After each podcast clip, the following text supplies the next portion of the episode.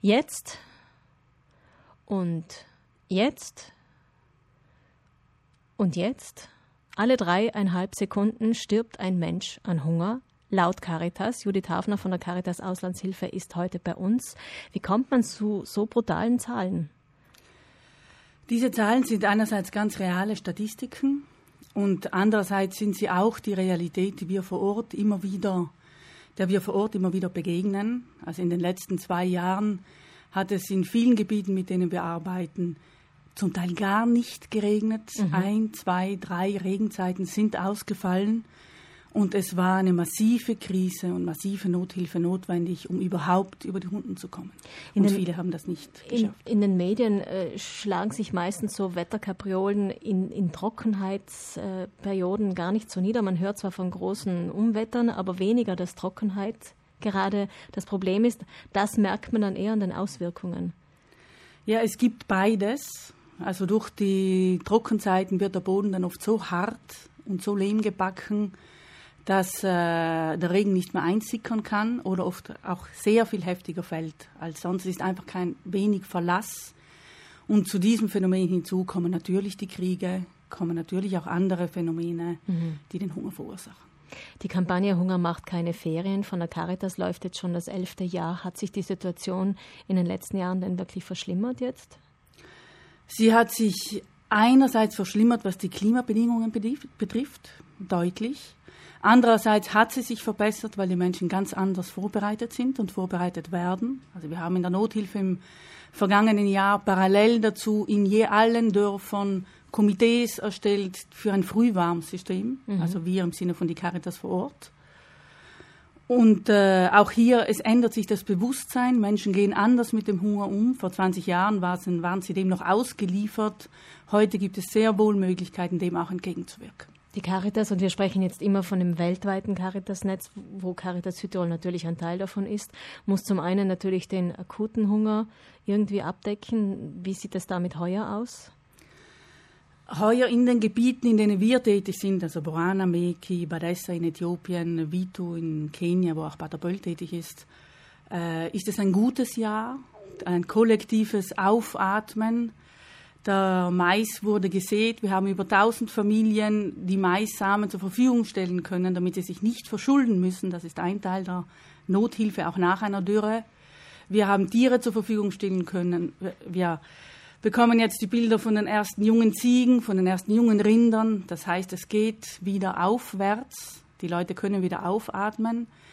Der Mais steht in den Feldern hoch. Es ist immer noch ein leichtes Zittern weil er zum Schluss noch Regen braucht, damit man ihn wirklich ernten kann. Mhm. Deshalb gehen die Schulausspeisungen weiter. Deswegen wird in den Kliniken nach wie vor den äh, mangelernährten Kindern Zusatznahrung angeboten und gegeben. Gleichzeitig aber auf den Feldern werden Tests unternommen. Wir haben ein Programm für 1200 Bauern, wo wirklich Gräben gezogen werden, um das Wasser besser zu halten, wo Viehfutter angebaut wird entlang dieser Gräben, um die, den Rindern zufüttern zu können, damit nicht so viel abgegrast wird, wo wieder aufgeforstet wird und wo neue Bohnensorten getestet werden, die schneller reifen. All das passiert jetzt parallel zur Nothilfe, die immer noch stattfindet. Also 2018 sieht es gar nicht so schlecht aus, was den akuten Hunger betrifft, zumindest in den Gebieten, die Sie jetzt betreuen. Aber natürlich versucht die Caritas langfristig zu agieren. Was passiert mit den Spenden konkret? Ein ganz wichtiger Aspekt ist äh, Wasser. Ich war im März wieder vor Ort in Äthiopien und wir haben einen Brunnen eingeweiht.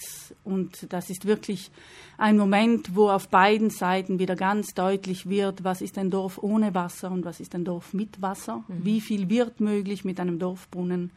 Die Hausgärten werden möglich, die Hühnerhaltung wird möglich.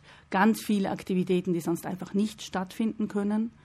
Weil die Leute sonst sehr weit Wasser holen müssen. Ja, weil sie einfach mit diesem einen Kanister oder maximal zwei Kanister am Tag auskommen müssen für mhm. die Familie. Und da geht die Handkompostierung ist nicht möglich und die schafft eine fruchtbare Erde ohne irgendwelche zugekauften Ingredienzien. Und ohne Abhängigkeiten und von großen Abhängigkeiten, genau. Konzernen, die man ja auch kennt.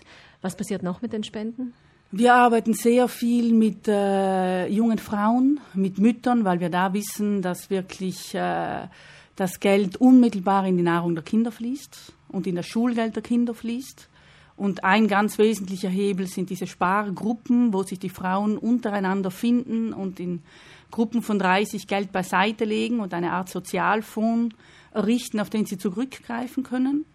Aber auch kleine Kredite bekommen für Aktivitäten, entweder für den Wiederverkauf von Salz, Zucker, Öl in ihrem eigenen Dorf oder auch für die Herstellung von lokal gebrautem Bier oder für andere, für, eben für die Ziegenherde, die sich eben vermehrt in Jahren, wo es regnet und wo dann die Tiere verkauft werden mhm. können, wenn Geld ähm, Spendenkonten für die Aktion Hunger macht keine Ferien gibt es bei allen Banken. Manche haben vielleicht auch schon einen Brief bekommen von der Caritas, wenn sie letztes Jahr gespendet haben. Das Spenden, Frau Hafner, ist doppelt wichtig, weil es ist einerseits ganz unmittelbar wichtig, also für diese Menschen, die davon profitieren, ist das eine unmittelbare Erleichterung. Andererseits schafft sie ein ganz wichtiges Bewusstsein. Ich meine, die Menschen in Afrika sind sehr stark konfrontiert mit dieser Abwehrhaltung in Europa und mit diesem Hass, der dadurch geschürt wird. Und die wissen natürlich, woher unser Palmöl kommt, woher unser Viehfutter kommt, woher unser Gold kommt, unser Coltan für die Smartphones unsere Rohstoffe für die Süßwaren und so weiter und so weiter. Die wissen auch, woher die Hühnerreste kommen, die bei ihnen landen und die Hühnerhaltung schwierig, extrem schwierig machen. Also man kennt die Zusammenhänge ja, mittlerweile. woher die Trockenmilch mhm. kommt und so weiter und so fort. Und sie wissen, woher die Waffen kommen. Mhm. Und das sind Phänomene, die einfach eine auch wirklich Aggression und Wut schüren. Und wenn es dann auch Maßnahmen gibt, die ein anderes Bild zeigen und die das Bild der Verbundenheit zeigen, wenn in dem Dorf, wo ich den Brunnen, wo wir den Brunnen eingeweiht haben, wenn dort jemand kommt und sagt, in Europa wollen alle nur unseren Tod, dann wird jeder in diesem Dorf auf den Brunnen zeigen und sagen, das stimmt nicht. Mhm. Und das ist die doppelte Wirkung dieser Spenden. Und die ist real. Frau Hafner, was würden Sie sich wünschen, die die Situation in Afrika, also ich will jetzt nicht ganz Afrika sagen, aber zumindest die Teile, die Caritas Südtirol betreut, Sie sind immer wieder dort. Was wünschen Sie sich? Ich würde mir wünschen, dass ein beidseitiges Bewusstsein dieser tiefen Zusammenhänge entsteht, auf beiden Seiten, dass eine wirkliche Verbundenheit entsteht. Und die entsteht auf vielerlei Weise, aber eben auch durch diese Spenden. Und äh, dass die Leute weiterher so kritisch in unsere Büros kommen und fragen, was ist denn wirklich los und wie können wir denn wirklich was bewegen. Spendenkonten, wie gesagt, gibt es bei allen Südtiroler Banken. Unter dem Motto Hunger macht keine Ferien können Sie Menschen in Afrika unterstützen, mit besonderem Schwerpunkt dieses Jahr auf die Jugend, damit sie eine Perspektive haben. Denn Menschen, die Chancen im eigenen Land, in ihrer Heimat haben, die werden diese auch ergreifen. Vielen Dank, Judith Hafner von der Caritas Auslandshilfe und alles Gute. Danke sehr.